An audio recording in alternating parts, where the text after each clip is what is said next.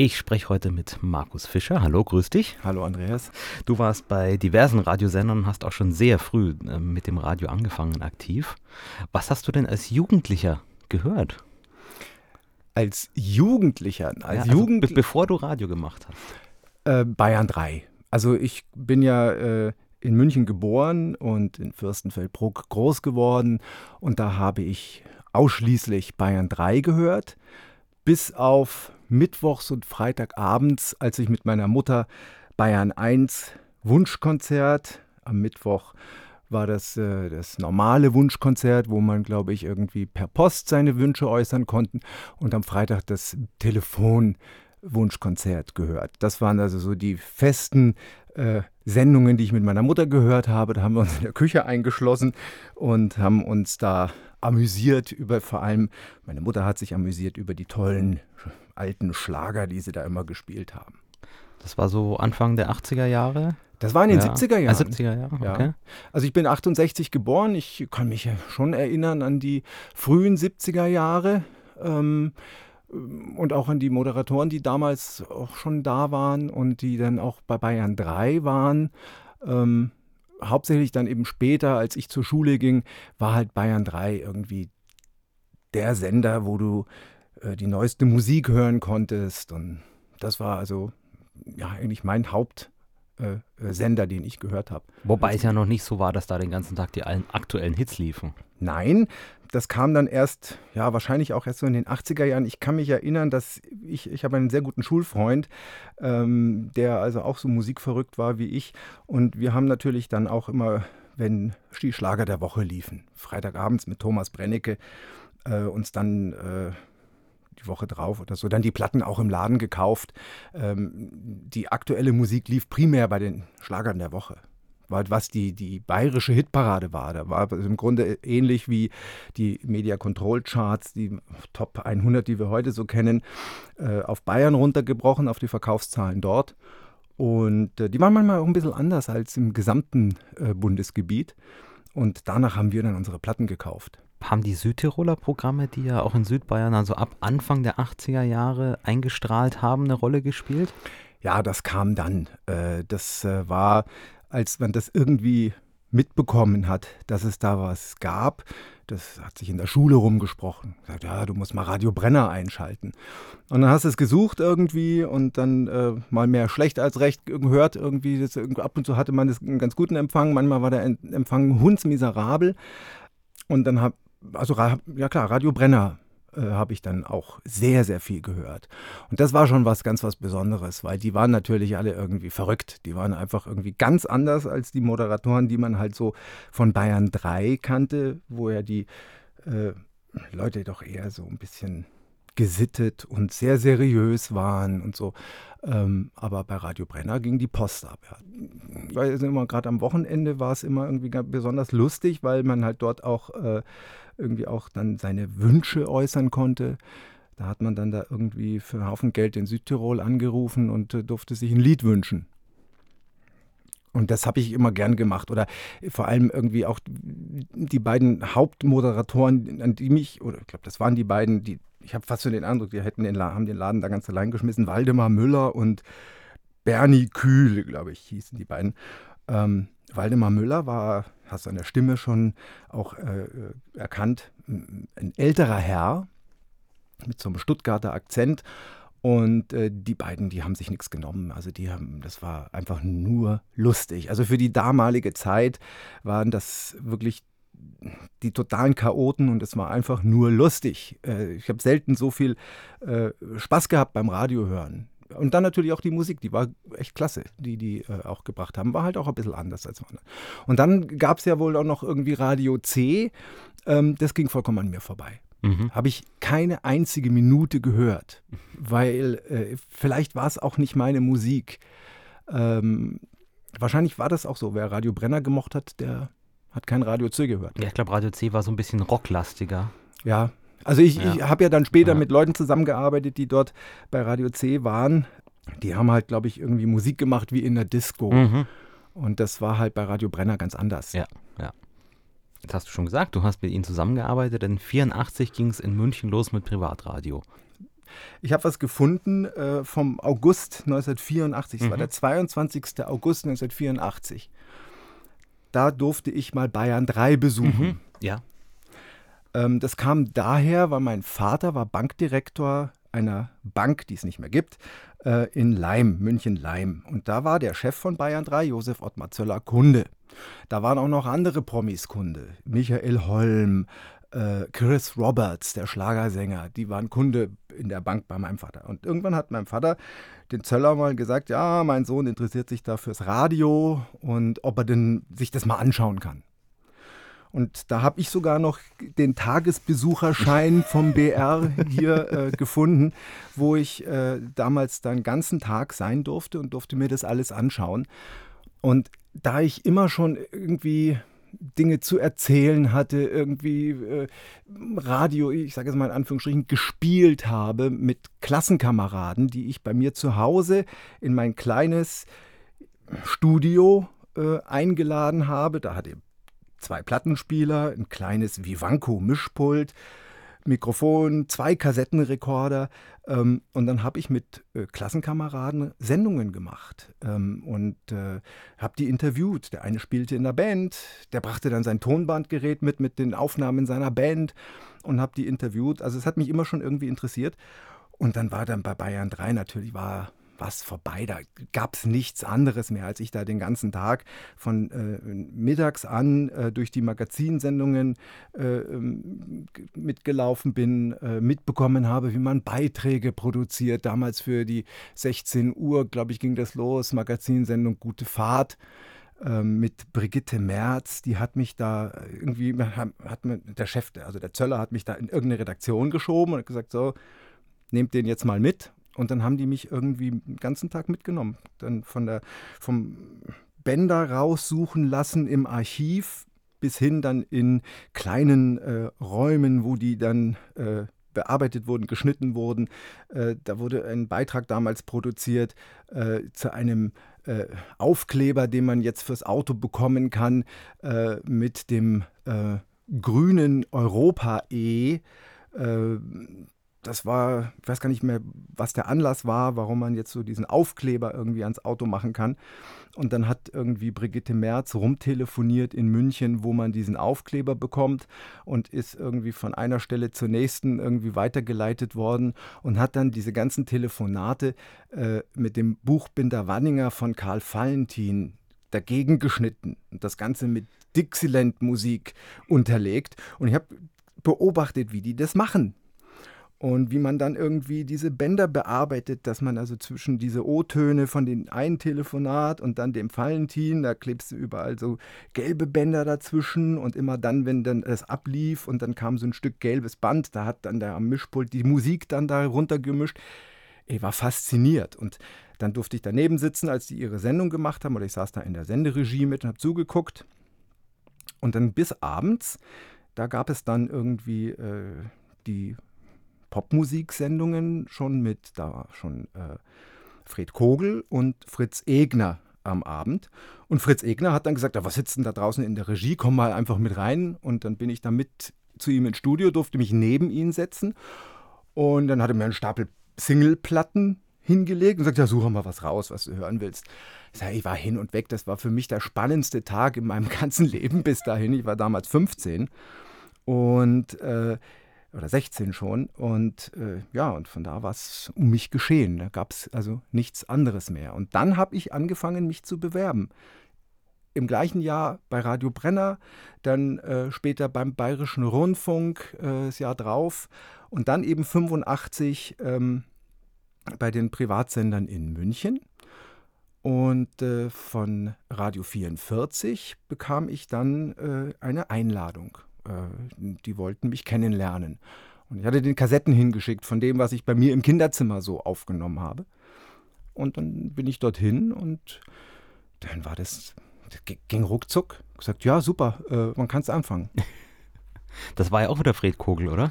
Äh, ganz am Anfang, ich glaube, also Fredi Kogel habe ich, glaube ich, erst relativ spät kennengelernt.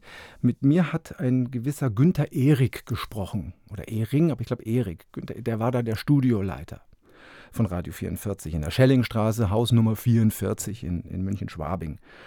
Und äh, der hat mir dann die Studios gezeigt und äh, ja, und hat dann gemeint, ja, hier kannst du mal ein bisschen ausprobieren. Ähm, wir senden hier äh, nur im Kabel und momentan tagsüber läuft hier ein Band und hat mir dann erklärt, wie das alles so dem Mischpult funktioniert und wie man dieses Band anhält und äh, wie alles andere funktioniert, ein Plattenspieler und so weiter. Und dann, ja, dann mach halt einfach mal hältst das Band an und dann moderierst halt so ein bisschen. Also, suchst der Musik, da war ums Eck rum, da standen riesige Schränke mit Langspielplatten und Singles und so weiter. Und dann habe ich mir da ein paar äh, Sachen rausgesucht, habe das Band angehalten und einfach da im Münchner Kabel äh, Musikmoderation gemacht. Und dann meint er irgendwie, ja, äh, das hört sich ja alles gut an. Und äh, am 1. Januar 86 gehen wir auf Antenne auf der Münchner Frequenz 92,2 oder 4. 92,4, genau. Und äh, ja, und dann hat man mir, äh, das war ein Samstag, ähm, die, das war noch nachts, glaube ich, ging das los, in der Früh um vier oder so, ich weiß es gar nicht mehr, oder morgens um Samstag früh irgendwie vier bis sechs oder so durfte ich dann anfangen. Und danach kam dann irgendwie, glaube ich, Freddy Kogel ins, in, ins Studio zu mir und hat gesagt, ich habe das gehört. Und ich gesagt, das ist alles super. Und ich gebe dir jetzt äh, drei Sendungen pro Woche. Immer morgens. Also wer fängt seine Radiokarriere schon mit der Morningshow an? Das fand ich schon irgendwie dreist, äh, irgendwie, dass die sich das getraut haben, das mit mir zu machen. Und äh, habe dann äh, dort äh, von Januar 86 bis Juli 86 dreimal die Woche äh, früh von, ich glaube 5.30 Uhr ging es los, bis 9 oder so die, die Morningshow gemacht. Und das war, war eine heiße Zeit. Das war richtig klasse. Also einfach ins kalte Wasser geschmissen und ähm, vor allem mit guten Leuten, äh, mit guten Redakteuren äh, zusammengearbeitet, von denen ich unglaublich viel gelernt habe in der Zeit. Das war war total spannend. Also habt ihr da dann auch so eine Art Training mal gemacht, dass man sagt, Moderation so in der Art und Weise oder du musst das und jenes machen oder war das einfach egal in Anführungsstrichen? Ähm, ich glaube, ich weiß nicht, ob es egal war. Also ich, ich, ich weiß, dass äh, Freddy Kogel in seinem Büro äh, sich da ins Studio reinschalten konnte und konnte hören, was man da so übt. Dann irgendwie in der Zeit, bevor das dann äh, über Antenne lief. Und der war damit einverstanden gesagt hat da nie irgendeiner was. Er hat irgendwie gesagt, ja, mach, mach einfach. Und ich durfte da einfach machen. Und dann hatte ich tatsächlich diese, diese Frühsendung und äh, habe da moderiert äh, und man hat mir ähm, Manuskripte hingelegt, äh, Anmoderationen für Beiträge ähm, und dann äh, Interviewfragen zu irgendeinem Thema, äh, egal, politische Geschichten aus der Stadt oder internationale Ereignisse oder sowas mit Korrespondenten telefoniert. Da stand dann die Telefonnummer, da hast du dann da irgendwo angerufen, bei irgendeinem Korrespondenten, egal wo, Telefonnummer mit zwei Nullern am Anfang in Amerika und ach, was weiß ich wo. Und dann hast du die angerufen, hast mit denen das, was da auf deinem Zettel stand, äh, abgearbeitet und hast da diese Fragen gestellt. Und äh, das war einfach so ins kalte Wasser geworfen, wie schon gesagt. Das war ohne große Übung habe ich dann da diese, diese, diese Sendungen gemacht. Und es war eine spannende Zeit, auch deshalb, weil daran kann ich mich auch gut erinnern. Das war im April, glaube ich, äh, 86, war doch das Unglück in Tschernobyl. Und äh, ich kam damals, ich hatte damals noch in Fürstenfeldbruck gewohnt und hatte kein Auto. Ich war auch erst 17, kein Führerschein.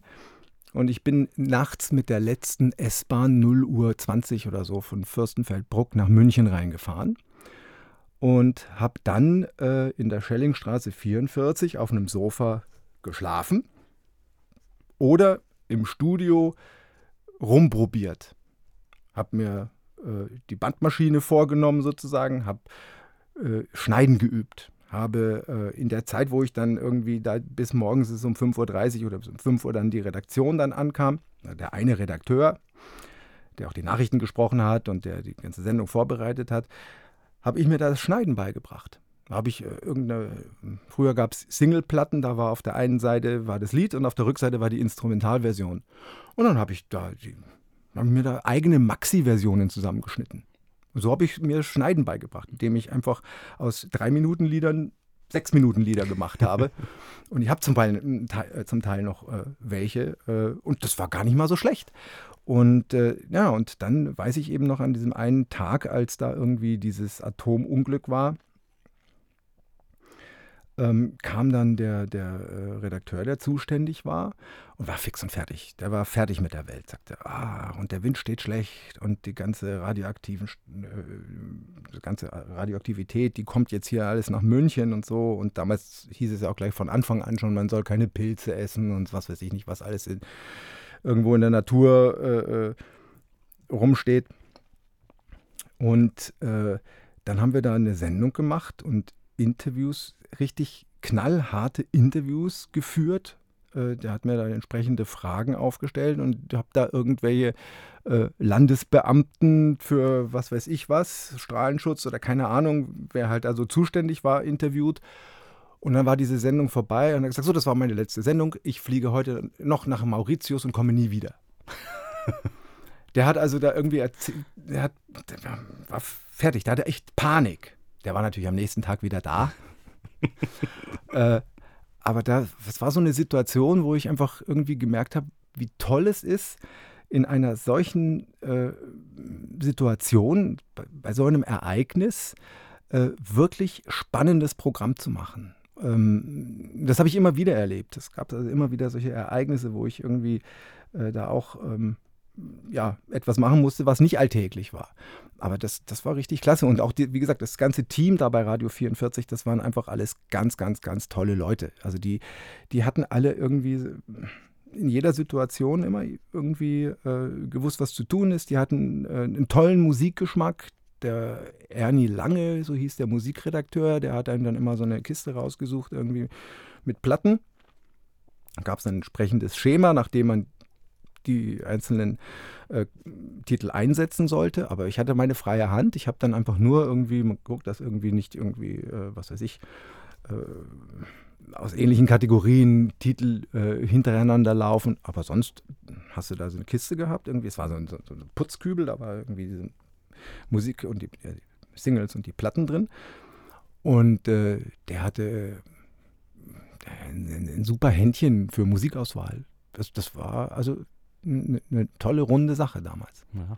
Rund war ja die Frequenzsituation damals nicht in München, weil es Radio 44 war nur eins von vielen Programmen und es gab mehr Programme als Frequenzen. Wie, wie ist man denn damit zurechtgekommen?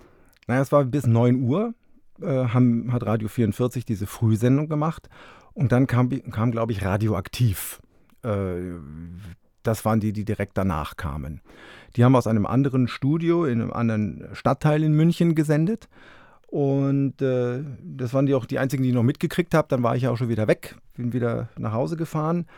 Und äh, da waren, ich weiß nicht wie viele, ich glaube, es waren acht Anbieter auf dieser Frequenz, die sich dann alle so im zwei- bis drei Stunden Rhythmus äh, irgendwie die Klinke in die Hand gegeben haben. Haben also dann durch die ganze Stadt von einem Studio zum nächsten geschaltet und äh, jeder hat sein eigenes Programm gemacht. Und das Ganze dann eben bis äh, Juli 86, als dann die ersten Fusionen kamen. Dann hat sich Radio 44 mit Radio Xanadu zusammengetan.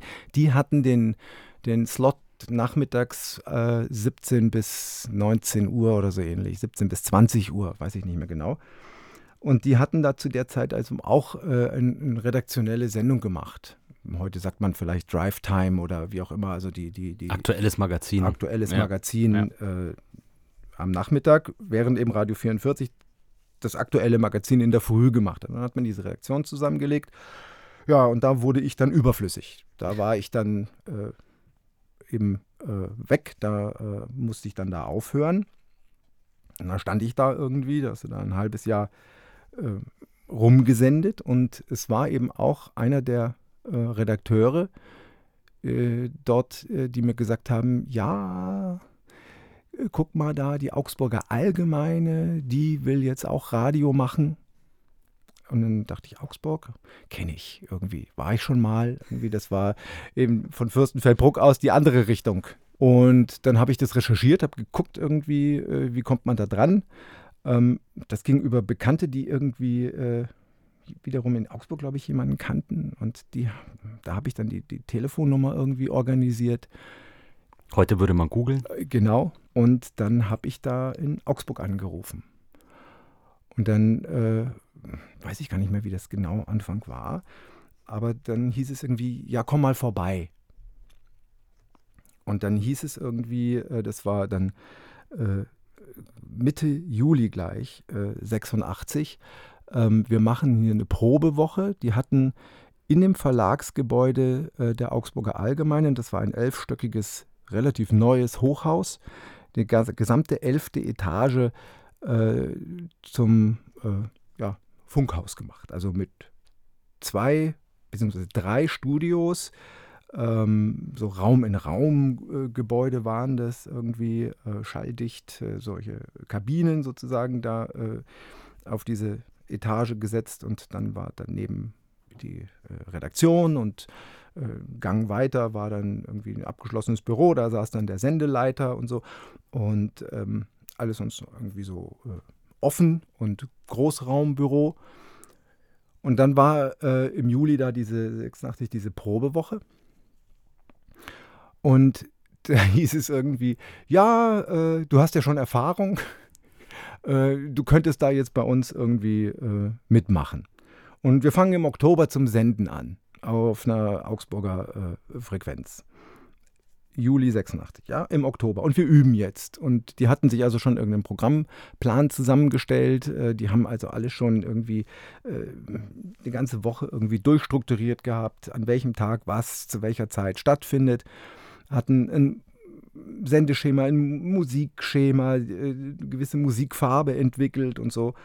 Und haben dann einfach mal eine ganze Woche geübt. So wie in echt. Weil man will ja vorbereitet sein, weil es geht ja im Oktober los dann ähm, zog sich das alles so ein bisschen hin und äh, irgendwann im August oder so, ähm, also nach ein paar Wochen, äh, hieß es irgendwie, äh, ja, das wird mit Oktober erstmal nix. Die haben das den Sendestart auf Januar verschoben. In der Zwischenzeit hatte der Geschäftsführer von Radio Tele 1, wie damals das äh, noch hieß, ähm, Namen sage ich jetzt nicht, äh, mein Schulzeugnis verlangt.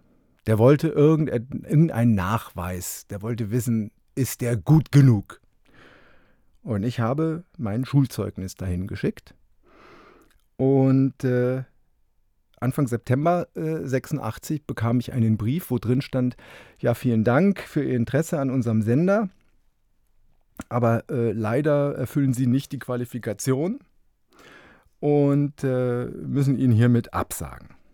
Dann habe ich dann, na, war erstmal vollkommen entsetzt, habe dann äh, dort angerufen bei dem Sendeleiter, bei dem Mario Aita, der dort, äh, der, der, äh, ich glaube, glaub, der war der Sendeleiter, sagt man, glaube ich, oder Programmchef oder wie auch immer. Jedenfalls der, der mich da äh, zur Probewoche eingeladen hat und mir auch schon gesagt hat, ja, ja, du hast Erfahrung und ja, du machst da natürlich mit und habe den angerufen und gesagt, ja, mir wurde jetzt gerade abgesagt. Ist es jetzt doch nicht so, dass ich da bei euch mitmachen kann? Ich habe noch nie jemanden so entsetzt, irgendwie am Telefon. Der hat rumgeschrien, ja, ist der wahnsinnig. Ich kläre das. Und ist dann zu dem Geschäftsführer hin. Und äh, ein paar Tage später bekam ich dann einen neuen Brief, wo drin stand, natürlich äh, können Sie bei uns anfangen und, und so weiter. Ja. Da hat er tatsächlich hat er wirklich gesehen, dass ich da irgendwie in Mathematik und Rechnungswesen irgendwie eine 4 hatte und dann war ich nicht qualifiziert. Das waren die Kriterien damals. Also das war schon, das war schon herrlich. Und ja, dann hieß es dann irgendwann im, im September, ja, im Januar geht's los. Und im Januar hieß es dann irgendwie, ja, jetzt glaube ich, geht's jetzt wirklich los. Und im März, am 20, 21. März 1987 war dann endlich Sendestart in Augsburg.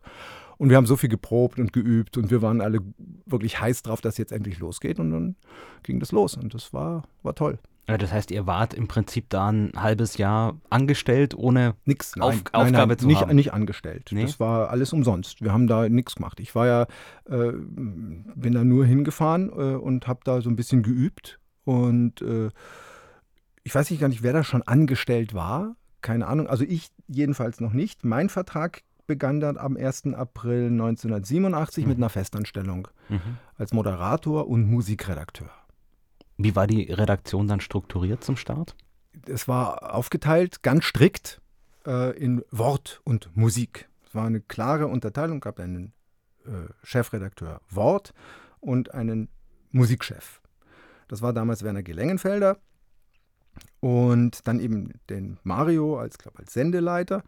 Und äh, das war äh, eine Wortredaktion, die kamen äh, primär äh, aus der Zeitung. Äh, Zeitungsredakteure aus dem Haus sozusagen. Und der Chef dort war vom Bayern 3. Äh, und der hat aber dann relativ schnell gemerkt, das ist hier nichts für mich und ging dann wieder und der hatte die ganze Probezeit auch mitgemacht. Und ich glaube, die waren alle damals auch schon fest angestellt.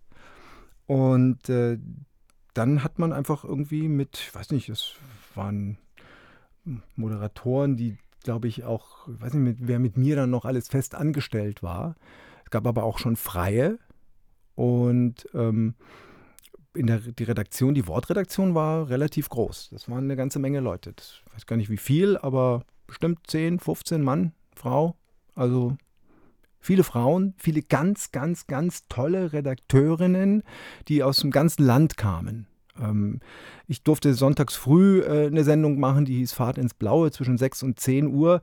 Äh, das war so eine sonntägliche Magazinsendung, aber so für, für den Sonntagmorgen im Bett, so gemütlich irgendwie äh, paar Spielchen, äh, äh, ein paar bunte Beiträge. Und äh, die Redakteurin Brigitte Weinand, das war die, die beste äh, Redakteurin, die ich je kennengelernt habe.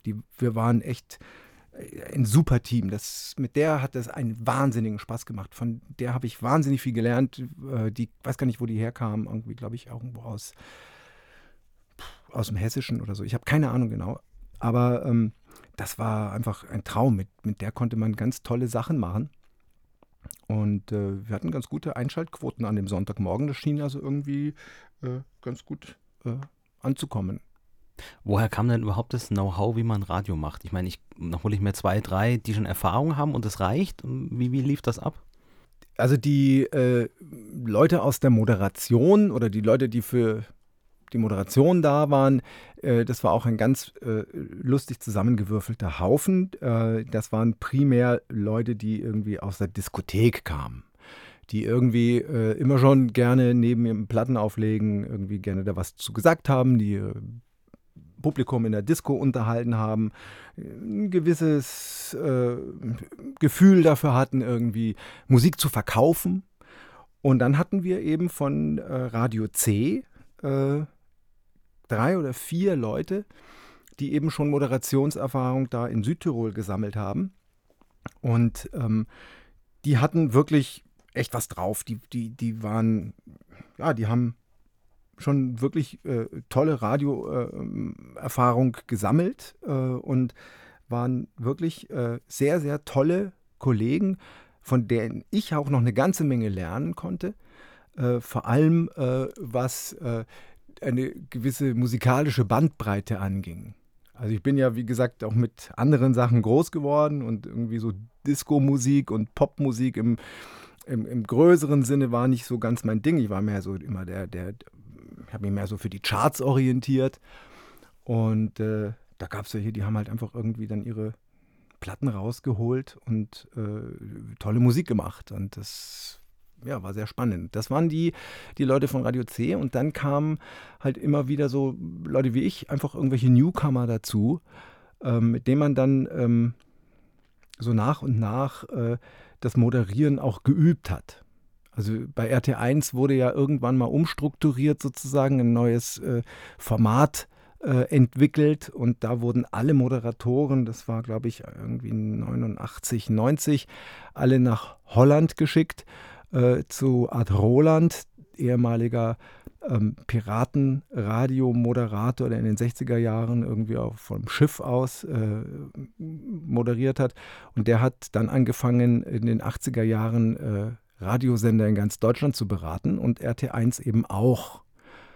Und da durften ähm, ich glaube, in der ersten Runde, glaube fünf oder sechs Leute aus Augsburg nach Holland fahren und bei dem im Haus äh, in seinen Kellerstudios äh, das Moderieren lernen. Und wie man mit dem neuen äh, Jingle-Paket, das extra produziert wurde, richtig umgeht.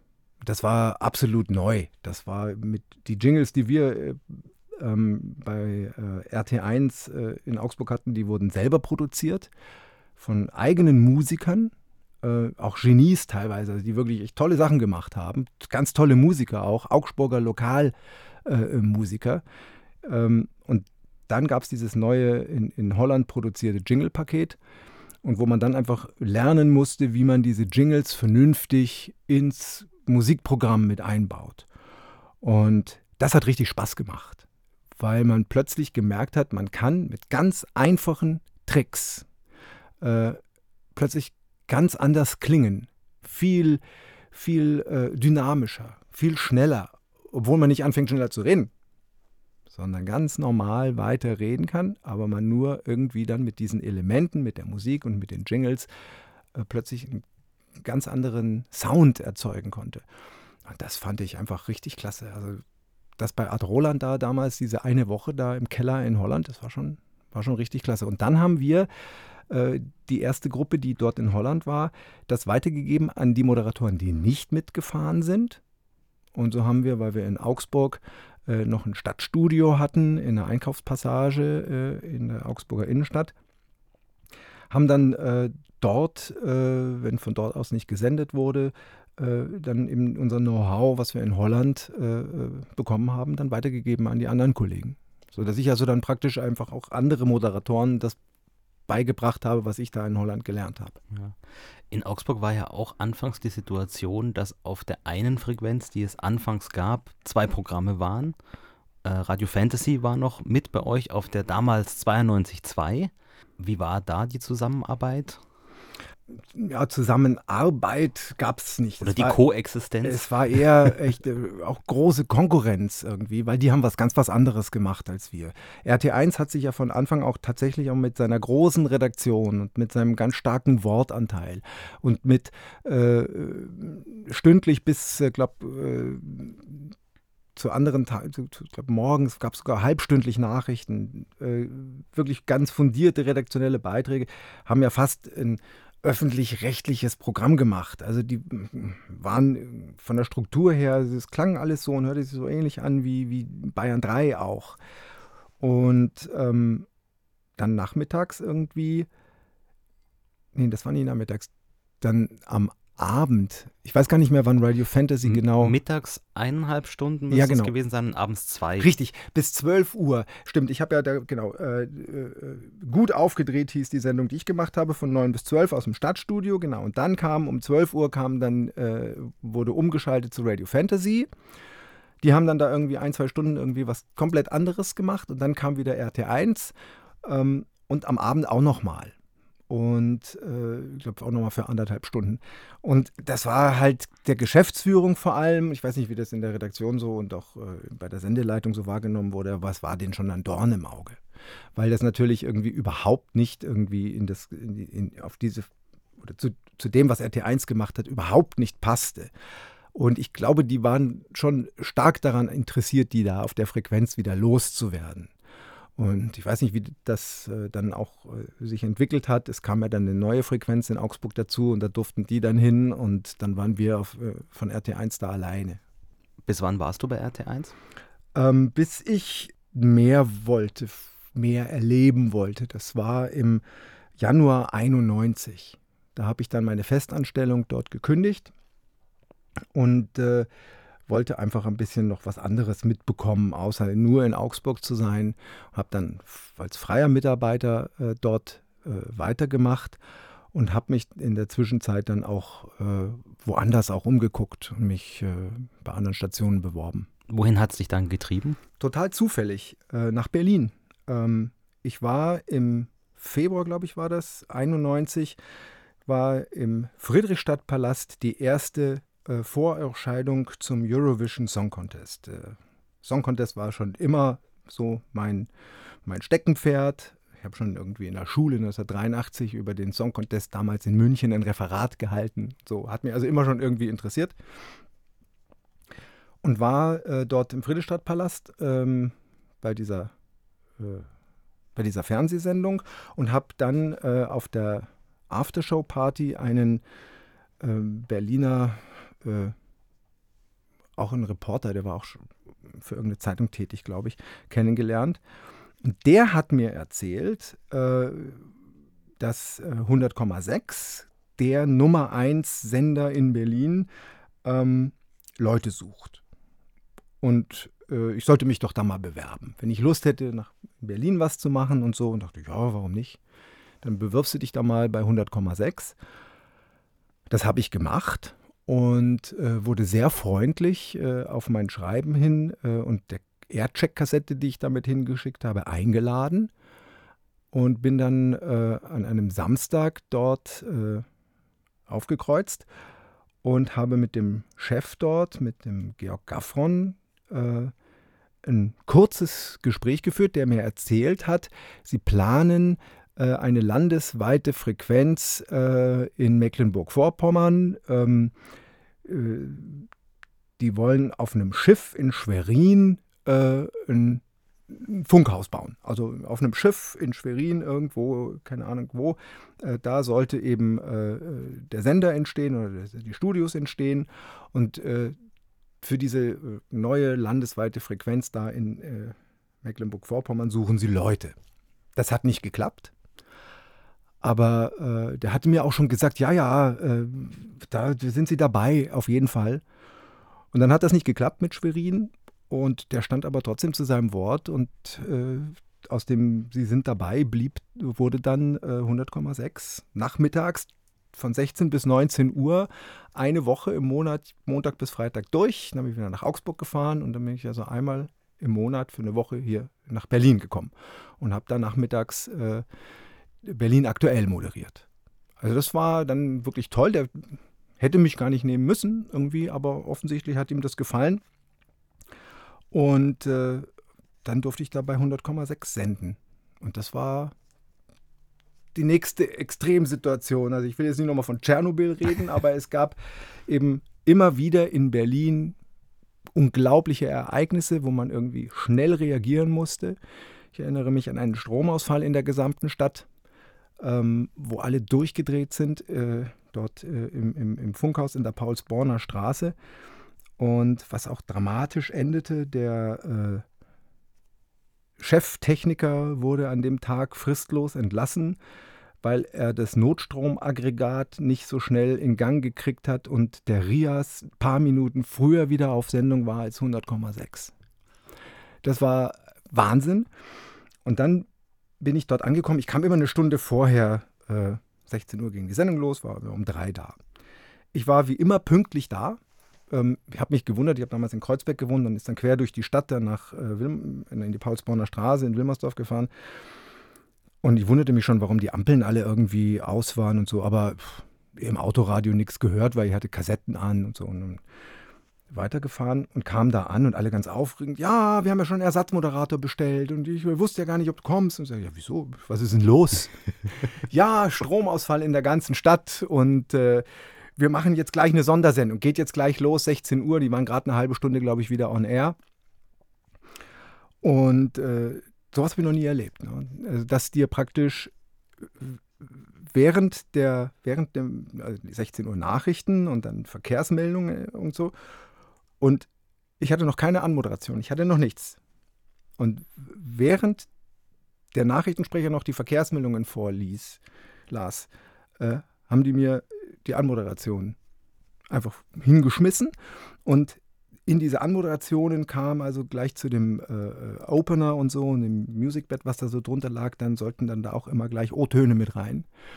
Und ich äh, saß da und die, es kam alles von der Seite geflogen und ich hatte die Anmoderation und äh, die O-Töne musste ich haben sie mir, während ich schon gelesen habe, da die, die, die äh, Cards mit den, mit den O-Tönen drauf äh, äh, reingestöpselt.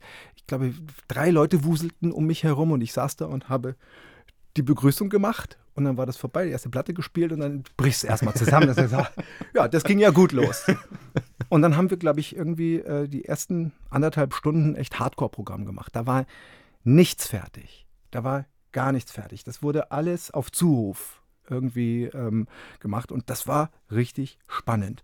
Und hinterher hat sogar dann Gafron mir hinterher echt auf die Schulter geklopft super gemacht. Der pfuschte auch noch immer mit rum. Der kam, das war sowieso so von ihm irgendwie so eine Art und Weise, dass wenn irgendwie ein Beitrag auch von ihm irgendwie gemacht wurde, wenn er irgendeinen Beitrag äh, selber initiiert hat und so weiter, der stand hinter dir und hat, während du äh, deine Anmoderation äh, in der Hand oder äh, vor dir hattest, mit dem Stift noch drin rumgestrichen. also das war einfach nur klasse, ja. Äh, und mei, hat mich nicht erschüttert. Das war, war, war so spannend. Die Zeit bei 100,6, ich meine, das war ja auch eine sehr große Nummer 100,6 damals. Warum war das Programm so erfolgreich? Weil sie vielleicht lockerer waren, äh, auch in der Moderation, äh, als äh, der öffentlich-rechtliche. Es gab ja nur den SFB äh, bis dahin. Die haben, glaube ich, wann haben die angefangen? Ich glaube, 87, 88, glaube ich, hat 100,6 begonnen. Und äh, man war irgendwie frischer. Und man hat sehr viel mehr Musik gemacht. Und Musik, irgendwie so gut ausgewählt, das wollten die Leute hören. Es ging sehr, sehr viel über die Musik. Ähm, und die hatten auch ganz tolle Musikredakteure, die wirklich äh, Sachen äh, zusammengesucht haben, die hast du woanders nicht gehört. Und man war immer ein Tickchen schneller, weil das einfach ein kleines Team war, und wenn irgendwo was war, konnten die sofort reagieren und da wurde sofort einer der Ü-Wägen, die hatten glaube ich drei oder vier Ü-Wägen auf dem Hof stehen, sofort raus und man war sofort da. Und bevor dann irgendwie beim SFB irgendein Chefredakteur was abgesegnet hat und der Ü-Wagen gebucht war und so weiter, da hat 100,6 schon gesendet oder schon berichtet. Also diese Schnelligkeit, diese, diese, diese, auch der Stadt so eng verbunden äh, zu sein, dass man einfach, das war unsere Stadt, es hieß immer in unserer Stadt und dann äh, waren wir einfach irgendwie so das Sprachrohr für alle Leute, die irgendwo ein Problem hatten. Wenn es irgendwo, in Berlin gibt es ja immer schon, gab früher schon immer Probleme und man hatte da einen Sender, der hat sich dem angenommen. Und ich glaube, das war so das Geheimnis. Man war wirklich, bei jeder Kleinigkeit war man da wenn es also für den sagen wir, für die große Hörerschaft vielleicht eine Kleinigkeit war, gibt es ja immer irgendeinen, für den ist es ein Riesenereignis. Und das hat man äh, dann gebracht. Wie groß war das Team damals? Gute Frage. Ähm, ich weiß es gar nicht so genau. Es waren sehr, sehr viele Moderatoren, also äh, gaben sich äh, wirklich auch äh, ständig irgendwelche Leute die Klinke in die Hand. Ich war ja auch irgendwie nur eine ähm, Woche im Monat da. Das heißt also, in der nächsten Woche war dann jemand anders, der diese 16 bis 19 Uhr gemacht hat. Dann, äh, ich weiß gar nicht, es waren bestimmt 20, über, weiß ich gar nicht, über 20 Moderatoren. Da waren auch ein paar Prominente dabei. Da war, äh, ich glaube, Dieter Thomas Heck hat da moderiert, Bernhard Brink hat da moderiert, äh, äh andere äh, Schlagersänger und ähm, bekannte Berliner Persönlichkeiten. Und dann gab es ein festes Team in der Redaktion, auch viele freie Mitarbeiter in der Redaktion.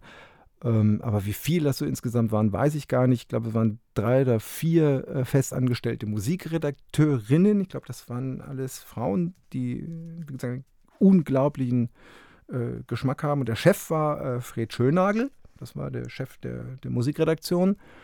Und der wiederum hat dann Ende 91 100,6 verlassen und ähm, über den habe ich dann äh, einen anderen Sender kennengelernt. Das war dann Anfang 92. MDR Live. Also das war ganz irre. Ich war ja, wie gesagt, noch, mein Hauptwohnsitz war immer noch in Augsburg. Und bin eine Woche im Monat in Berlin gewesen und war dann wieder zu Hause in Augsburg. Und ähm, da war zu der Zeit gerade bei, ich habe immer noch parallel ja auch bei RT1 weiter moderiert. Und da gab es einen neuen Chef und mit dem kam ich gar nicht so gut zurecht. Und der hat dann irgendwann gesagt, du brauchst überhaupt nicht mehr kommen. Du bist ja immer, immer andauernd in Berlin.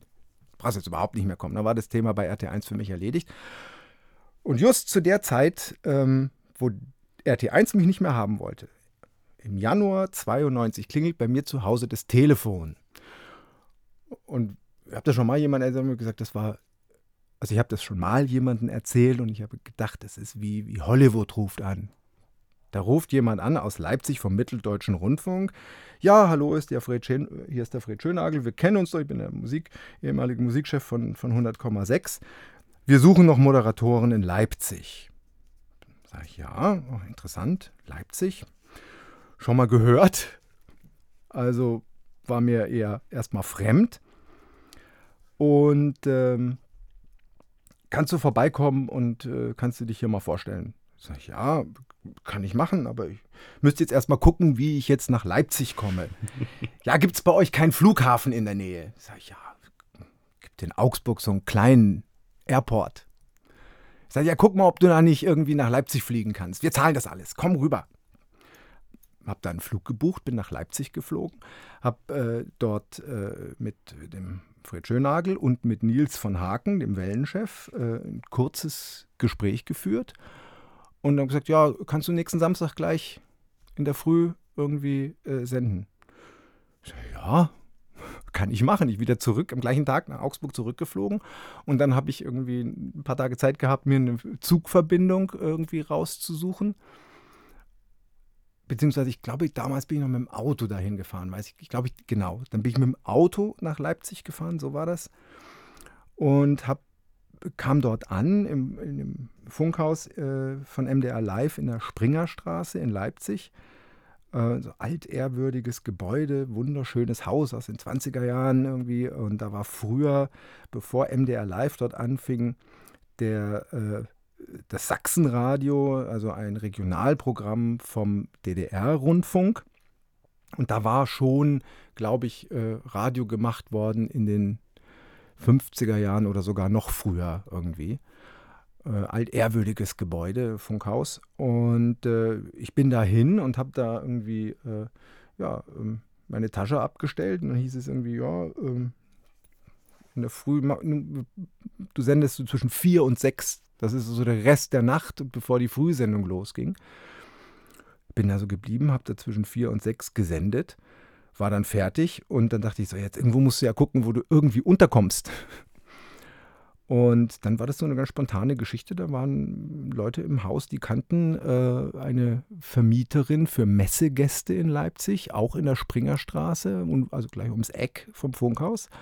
Und äh, da bin ich dahin und habe hab, hab angerufen, ob sie da irgendwie ein, ein, Zimmer frei hätten. Dann ging das alles am gleichen Tag. Und dann habe ich da eine Woche äh, dort äh, als äh, Messegast sozusagen bei dieser Frau gewohnt, was ganz toll war. Und ja, und äh, dann bin ich in Leipzig geblieben. Dann hat man äh, mir da äh, einen Honorarvertrag angeboten. Und dann durfte ich dann auch zu anderen Tageszeiten senden, nicht nur morgens zwischen vier und sechs. Und ja, da war ich dann bis Ende 96 oder bis Ende 95, Entschuldigung. Es war ganz neu MDR Live damals, weil der MDR auch auf Sendung gegangen ist, 1992 erst.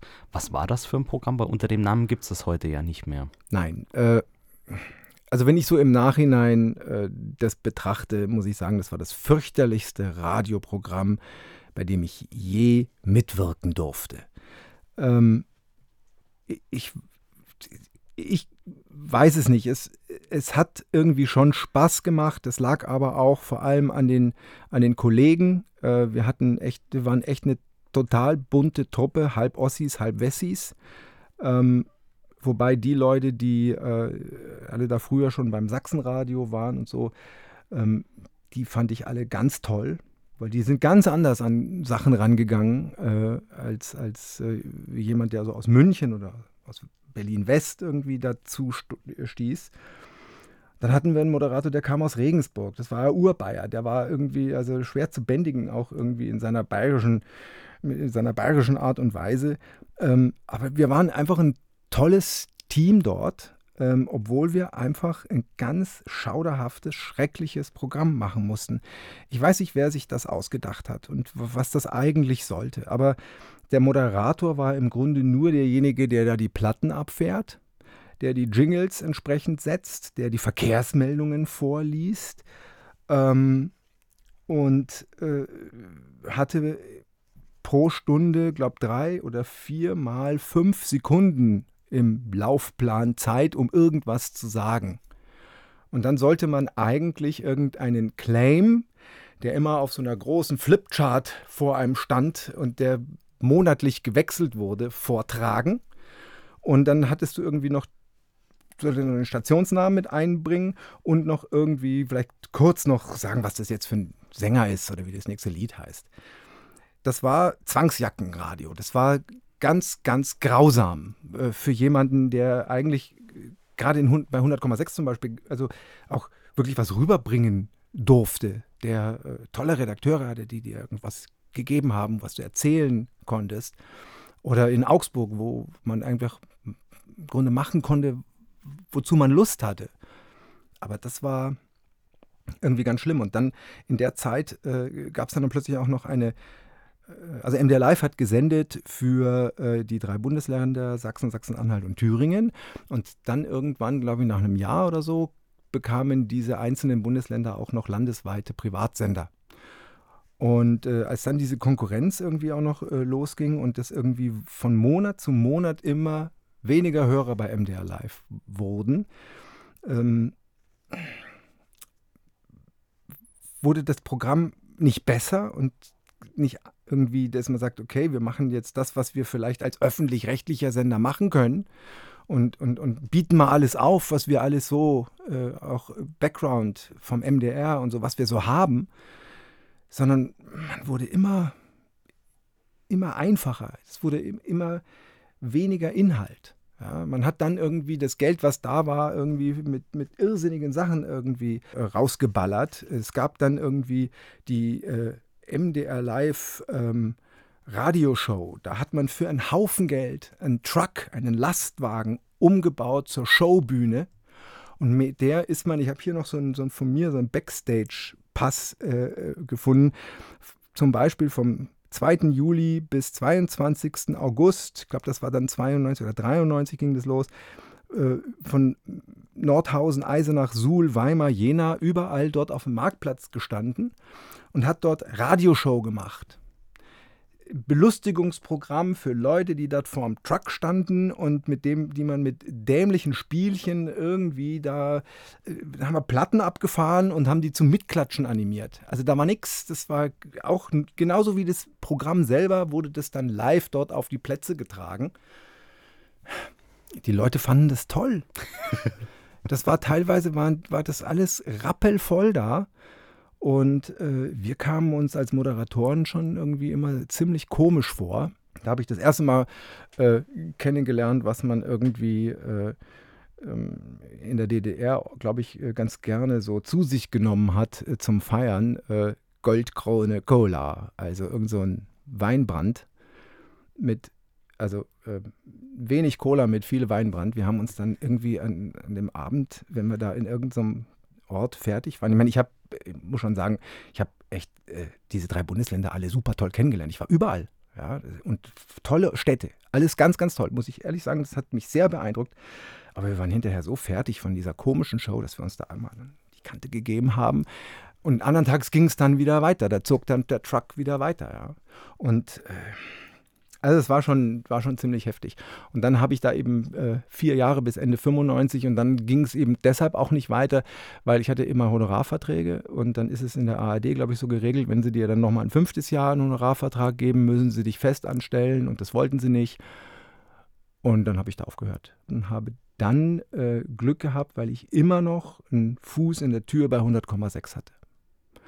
Und als ich dann im Januar 96 dort irgendwie in Leipzig eben nichts mehr äh, zu tun hatte, bin ich dann zum Soft-Hit-Radio äh, auf der 98.2 in Berlin. Das äh, war eben der Tochtersender von 100,6, recht kurzlebig.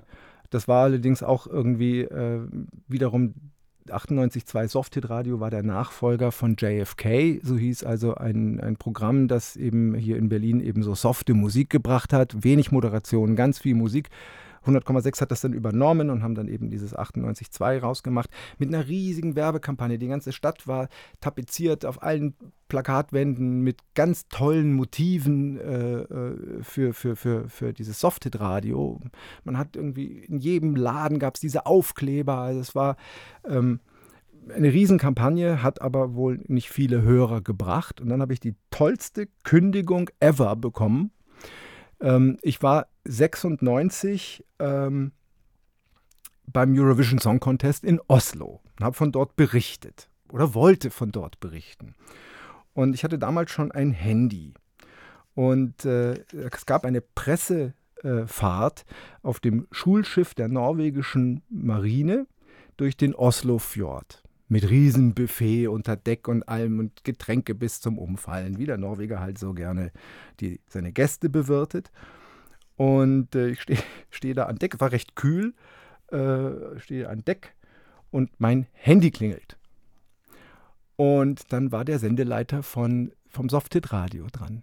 Er fragte, ja, Markus, wo bist du denn? Sag ich, das weißt du doch, ich bin in Oslo und ich wollte euch am Samstag äh, ja einen Bericht hier vom Song Contest geben. Sei, fällt aus und brauchst doch nicht wiederkommen. Sender abgeschaltet, alle entlassen. Dachte ich, super. Und ich bin dann da auch nie wieder hin. Ne? Es ja. war dann vorbei und war dann erstmal ein wenig überrascht. Ja? Und äh, ja, und da war es ein bisschen schwierig, äh, irgendwie da weiterzukommen, weil das war so tatsächlich irgendwie so, ja, ich hatte keine richtige Wohnung, habe irgendwo zur Untermiete in Berlin gewohnt. Mein Hauptwohnsitz war zu der Zeit in Leipzig. Irgendwie da beim, äh, bei einem Privatsender äh, wollte ich nicht äh, anfangen und dann was tun. Und dann bin ich halt dann doch komplett von Leipzig nach Berlin gezogen und habe dann erst einmal Radio sein lassen ich habe dann in der Zwischenzeit irgendwie ja meine erste Wohnung in Berlin und habe dann äh, erstmal ein, ein, gutes Jahr äh, was ganz was anderes gemacht. Irgendwie, ich glaube, das war so ab Herbst 96, 97, Januar, weiß ich gar nicht mehr so genau, habe ich Presse- und Öffentlichkeitsarbeit gemacht für einen gemeinnützigen Verein und ähm, habe mich dann mal wieder besonnen auf das, was ich äh, ja auch mal richtig gelernt habe. Ich durfte damals, als ich in Augsburg war, eine Sprecherziehung machen äh, bei der großartigen äh, Friederike Müller, die äh, in Münch, im Münchner Raum allen Radioleuten das Sprechen beigebracht hat. Also da hat Gottschalk und Jauch und alle haben sie da das Sprechen gelernt. Und RT1 hat das damals für die Moderatoren bezahlt und wir sind, bin da einmal die Woche hingefahren und äh, durfte dort Sprecherziehung machen was einfach ganz tolle Kassetten habe ich noch äh, mit den ganzen Übungen, die man da, Barbara saß nah am Abhang und also was man da so geübt hat. Und dachte ich, ja, das hast du ja mal richtig gelernt und das kannst du. Und versuch doch mal irgendwie hier bei einem, mal, mal als Sprecher irgendwo tätig zu sein. Und dann habe ich mich beim Deutschlandradio beworben. Die waren gerade irgendwie neu in Berlin angekommen mit irgendeiner neuen Programmstruktur und so und habe mich da äh, ich glaube, habe da angerufen und bin dann an die Sendeleitung irgendwie äh, gekommen. Und die haben mich eingeladen und dann durfte ich dort als äh, Sprecher vom Dienst anfangen, 98. Und äh, durfte Nachrichten sprechen. Das habe ich noch nie in meinem Leben gemacht, aber das war richtig toll. Und dann in den heiligen Hallen des alten Rias Funkhauses. Gab nichts Größeres. Ne? Und da hatten wir da so ein Sprecherzimmer und ich hatte meistens Nachtschicht, beziehungsweise ich habe nur abends, genau nachts gearbeitet. Irgendwie 22 Uhr ging das los, bis morgens dann um 5 Uhr nochmal die letzten Nachrichten. Wenn du dann da nachts so sitzt und dann siehst dann irgendwie die ganzen Ordner, die da alle stehen, irgendwie, wo äh, Informationen abgelegt waren, Aussprache, Hinweise für Sprecher, die irgendwie in den ja, Nachkriegsjahren dort irgendwie äh, gearbeitet haben. Das war schon toll und kann mich an einen so einen Zettel irgendwie erinnern. Es gab irgendwo irgendwas mal im englischen Königshaus und da gab es einen Moderations- oder einen Sprecherhinweis, wie man Balmoral ausspricht, also das äh, schottische Schloss der Queen. Weil offensichtlich wurde dann immer Balmoral gesagt und man hat also dann irgendwie äh, dann versucht dann genau zu kennzeichnen mit, und, mit Strichen, äh, wie das entsprechend, äh, den Zettel habe ich mir mal rauskopiert, den habe ich noch irgendwo. Aber das war einfach klasse, da weißt du genau, da stand irgendein Datum aus den 60er Jahren drauf, da wusstest du, da bist du hier irgendwie in diesen, in diesen heiligen Hallen und auch noch in diesen alten Sendestudios, diesen wunderschönen alten Sendestudios, äh, nach und nach in der Zeit, ich war da bis 2002, ähm, wurde dann auch äh, das alles digitalisiert. Da gab es dann den, äh, einen neuen Newsroom, der dort äh, dann äh, gebaut wurde und der da entstand, den ich unheimlich fand, weil das war einfach riesig. Es war alles irgendwie so, ja, so kühl alles irgendwie. Ich habe ihr, ich musste da auch ab und zu mal rein und wenn irgendwie, glaube ich, morgens dann die ersten Nachrichten musstest du aus dem Newsroom lesen. Aber am schönsten war es dann halt in diesen alten Sprecherkabinen äh, äh, oder Sprecherzimmern äh, dort in den alten Studiokomplexen. Ähm, und ah, das war eine schöne Zeit. Und ich durfte dann auch noch, weil ich hatte eine ganz tolle Redakteurin, ähm, mit der ich Samstag abends, Samstag nachts von 0 bis 1 Uhr eine Sendung zusammen machen durfte. Äh, ich war da als Sprecher beschäftigt, aber ich durfte dann plötzlich eine Stunde lang moderieren. Und da gab es eine ganz, ganz, ganz tolle äh, Redakteurin, die Barbara Gerland, äh, die hat diese äh, Sendung betreut, die nannte sich Freispiel. Und man hat dort ähm, moderne äh, Hörspiele und Features produziert für junge Hörer. Und die waren mal äh, länger, mal kürzer, sodass man also dann irgendwie trotzdem diese Stunde füllen musste. Und da durfte ich sogar noch die Musik auswählen. Und äh, habe dann da, wir haben dann so äh, äh ähm, Drum and Bass Musik und so Zeug gespielt, alles was da so einfach in der um 2000er Jahre irgendwie gerade so modern war. Das heißt also, ich war dann plötzlich auch noch Moderator, ich habe dann auch noch die Musik ausgesucht und ähm, da haben die anderen Kollegen aus dem Sprecherpool natürlich schon immer so ein bisschen komisch drauf geguckt, ne? dass der Fischer dann das auch noch irgendwie machen kann. Und dann habe ich aber dann noch irgendwie mit der, mit der Barbara damals ein, ein Feature produziert über den Eurovision Song Contest. Das zieht sich irgendwie durch. Und äh, da habe ich wieder was gelernt, äh, was ich also bis heute nicht vergessen habe. Wie man ein Feature schreibt, wie man es produziert und wie dir plötzlich dann auch so ein Manuskript dann da aus der Hand genommen wird und dann wird es an irgendeinen Regisseur gegeben und der setzt das um. Ja? Ähm, das war wirklich was ganz was Neues, was ich gemacht habe.